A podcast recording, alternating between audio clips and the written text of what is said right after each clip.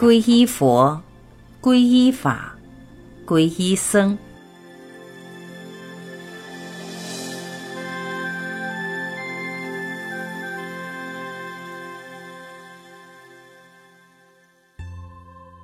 耶舍成为比丘的消息，很快便传遍他朋友的圈子。他最要好的朋友维摩诘、善多、温纳吉和迦范培蒂决定一起到鹿野苑探访他。途中，善多说：“既然耶舍决定出家为僧，他跟随的大师必定非泛泛之辈，而且他学的道也肯定高超。”耶舍是个非常简则的人。维摩诘反驳道：“别那么肯定，或许他只是一时兴之所至而为僧，这未必会长久。一年半载之后，他很有可能放弃这种生活。”加范培蒂不同意：“你拿耶舍太不认真了。我一向觉得他是个十分严谨的人，我相信他没有考虑清楚是不会做这个决定的。”他们到鹿野苑找到耶舍后，耶舍给他们引荐佛陀。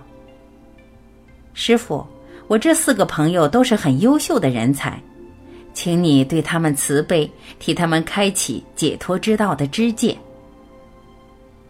佛陀坐下来与他们四个年轻人交谈。最初，维摩诘对佛陀说的很是怀疑。但听下去后，他的印象便渐渐改观了。最后，他还提议叫其他三人一起请佛陀收他们为比丘。他们四个跪在佛陀面前恳求，佛陀知道他们都是有诚意的，于是便时时接纳了他们的请求，同时更主乔陈如指导他们比丘基本的行仪。耶舍和他的四个好朋友成了比丘的消息，很快便传到他们的数百个朋友那里。一百二十个二十多岁的年轻人聚集在耶舍的家门，准备大清早出发前往鹿野苑。当耶舍被通传他们来访时，他立即出来相迎，抛白了自己出家为僧的本怀后，他便引领众人跟佛陀见面。与众年轻人为聚，佛陀对他们解说脱离苦痛和获得安乐之道。他告诉他们自己年轻时怎样发愿寻道。这一百二十名年轻人个个都听得入神，其中五十人立即要求成为比丘，其他的虽然都有这个心愿，但却因为未完成为人儿子。丈夫或父亲的家庭责任，而暂时没法出家为僧。耶舍请佛陀接纳他的五十位朋友，而佛陀也欣然答应。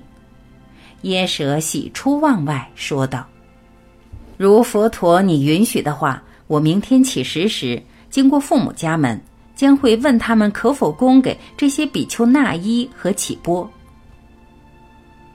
佛陀现在与六十个比丘一起住在鹿野苑，他在这儿多留三个月，以便领导他们。在这段时间里，又有超过数百男女皈依为佛陀的在家弟子。佛陀教他的比丘们怎样修习关照他们的身体、感受、思想、行念和意识。他教他们有关世间万法因缘互依而起之理。又告诉他们，常常在这方面观想的重要性。他解释，万物都因互依互缘而生起、发展和坏灭，没有缘起，是法不存。一法之内含藏万法。他说：“静思缘起法，就是解脱生死之门。它有力量破除固执浅见。”诸如相信宇宙是神创或地、水、火、风所做成的，佛陀明白作为一个导师的责任，他像一个亲切的兄长般关怀和领导他的弟子。他又与他最初的五个门徒分担很多方面的职责。乔晨如带领教导二十个年轻比丘，而拔提、额炳、摩南居利和马胜则每人负责十个。这些比丘全部都在修行上有很大的进展。看到这样，佛陀便召集僧众，对他们说：“比丘们，请你们细听，我们是完全自由的，没有任何束缚。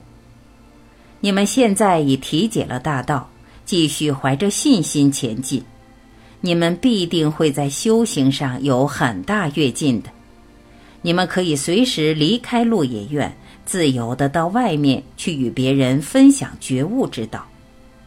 请去散播解脱和开悟的种子，以令其他人得到安乐。请你们透彻的给别人教导解脱之道的美妙内容和纲领，无数的人将会因你们的弘法而获益。至于我自己，我很快便要离开。我计划东行，因我想去探访优楼频罗的村童和看看菩提树。之后，我会到王舍城探访一位特殊的朋友。听完佛陀的话，大部分比丘穿着瓦砖色的衲衣，手持乞食的钵，都开始离开，到外面弘法。只有二十个比丘在鹿野苑留下来。不久，很多住在迦湿和摩羯陀的人都听闻过佛陀和他的比丘弟子。他们知道一个释迦族的太子正得解脱之道后，在鹿野院讲道。很多还未有正得解脱道果的出家人都因而感到鼓舞，纷纷从各地前来鹿野院。听过佛陀说教后，他们都立愿成为比丘。由鹿野院出外传教的比丘，又带回很多希望出家的青年，僧众的数目因而骤然大增。一天，佛陀在鹿野院召集僧伽，对他们说：“比丘们，现在再没有需要由我个人来剃度新的比丘了。”同时，希望出家受剃的人也没有必要前来鹿野院，他们只需在自己居住的村镇受戒，有亲属作证便可以了。我也需要如你们一般可自由停留或离开这里，因此，当你们遇到诚心求剃的人，你们都可以在任何地方替他们受戒为比丘。乔晨如合掌站起来。师傅，请你开示我们一个受戒仪式，让我们日后可以依着受戒比丘。佛陀答道：“就依照我平时做的便可以。”马胜站起来说道：“师傅，你威仪具足，当然不用隆重的仪式，但我们其他人是需要的。乔晨如师兄。”或许你可以提供一个形式，让佛陀再加以补充。乔晨如想了一会儿，才说：“尊敬的佛陀，我想第一个程序应该是要发愿的比丘把须发剃除，跟着他便要学把衲衣穿好。穿好衲衣后，他可像平常习惯露出右肩，然后跪在戒师前。要比丘跪下是正确的。”因为戒师代表着佛陀，接下来比丘便应合上双掌，诚心背诵三遍：“我皈依佛陀，他是这生引领我修行大道的人；我皈依佛法，他是了悟和慈爱之道；我皈依僧伽，他是生活在和谐与觉察的团体。”背诵完这些皈依语句，他们就算正式加入了佛陀的僧团，成为比丘。不过这只是我的愚见，请师傅你纠正。佛陀答道：“乔晨如师兄，这已经非常好。三次背诵皈依文，而且又要在戒师前跪着，这已是足够的仪式了。”僧团对这个决定都感到十分高兴。几日后，佛陀穿上他的那衣，独自持着钵离开了鹿野苑。那是一个异常美丽的早晨，他朝着恒河那边走，准备回到摩羯陀。